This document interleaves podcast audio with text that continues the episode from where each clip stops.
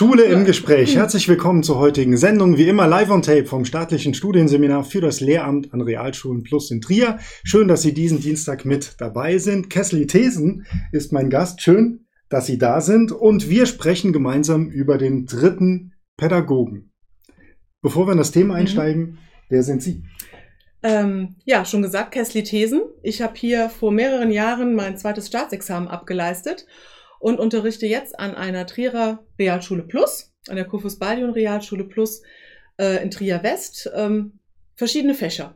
Neben meinen studierten Chemie und Geografie, Mathematik, Deutsch, Kunst, Physik, Biologie, alles, was da kommt, außer Sport, das mache ich nicht. und wir sprechen heute über den dritten Pädagogen. Mhm. Bevor wir zu einem dritten kommen, wer ist denn der erste und der zweite? Man könnte ja meinen, dass äh, der erste Pädagoge wir sind wir Lehrer, wir stehen da vorne, wir müssten der Erste sein, sind wir aber nicht, sondern die Klasse an sich. Also alle Schüler, die ähm, mit in der Klasse sind, sind Lehrer, sind Pädagogen für alle. Ich finde auch immer persönlich für den Lehrer auch selbst. Dann kommen wir an zweiter Stelle, die ausgebildeten eventuell Pädagogen, wenn man es so nennen kann. Und ganz wichtig oder mir persönlich sehr wichtig auch der Raum als dritter Pädagoge, die Lernlandschaft. Wie, ähm, also wenn, wenn Sie Ihren Klassenraum jetzt mal ansehen, was ist da das Besondere? Da, oder wie gestalten Sie den, damit er dieser dritte Pädagoge sein kann? Ähm, ich glaube, wir müssen einmal überlegen, wie Schule heute sein soll oder wie ich mir persönlich Schule vorstelle. Ich glaube, das ist immer sehr individuell gesehen, vom, vom Lehrertyp auch an sich.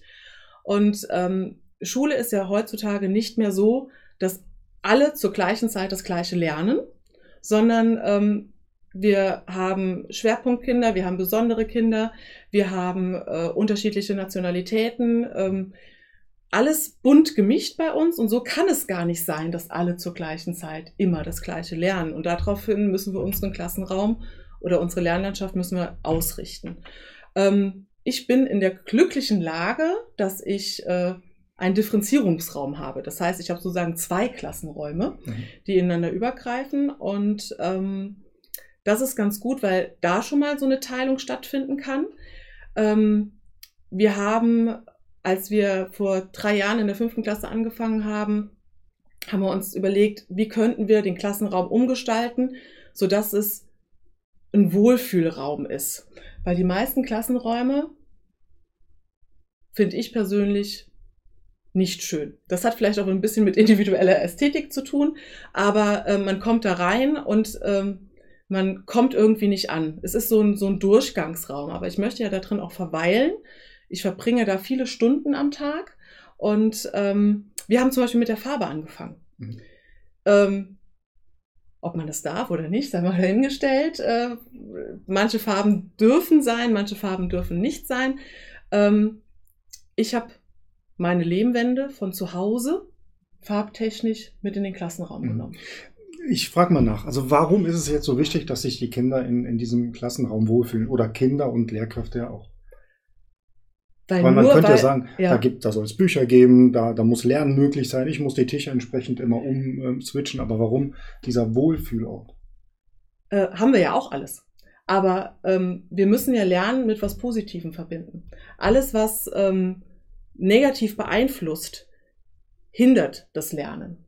Und ähm, da werden eben auch Prozesse im Gehirn ausgelöst, die äh, immer noch an Flucht erinnern. Das heißt, wenn ich mich nicht wohlfühle und ich komme irgendwo rein und ich mag das nicht, dann habe ich unbewusst schon eine Ablehnung gegen das, was da los ist.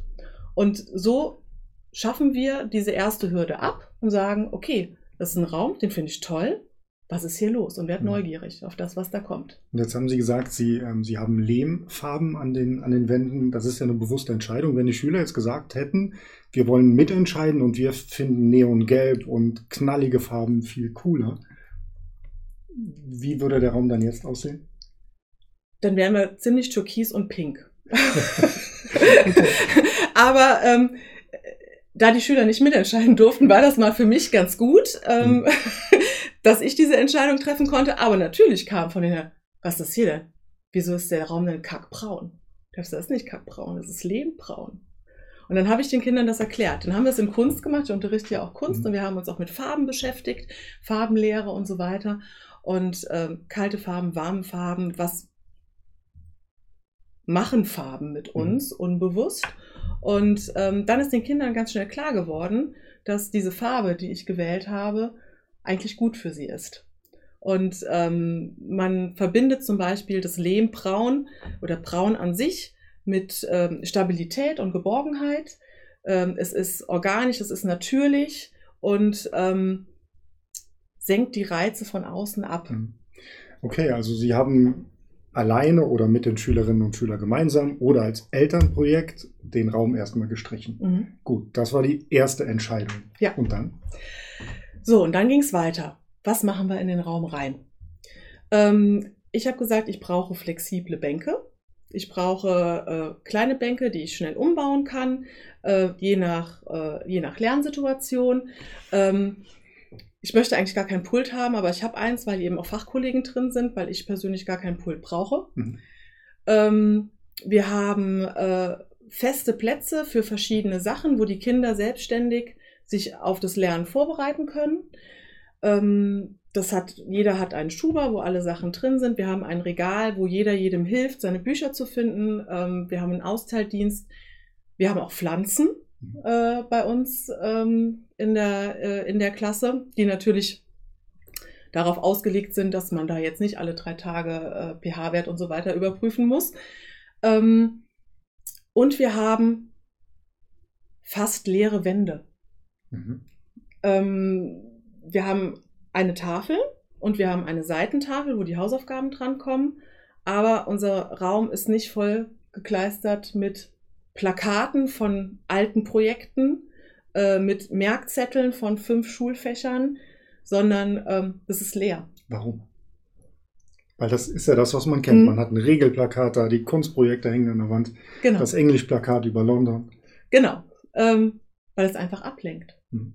Und es ist nicht, wenn es nicht ähm, gerade über, wenn nicht gerade über London gesprochen wird, dann brauche ich das auch da jetzt nicht, sondern ich muss ja den Fokus auf das lenken, was ich gerade tue.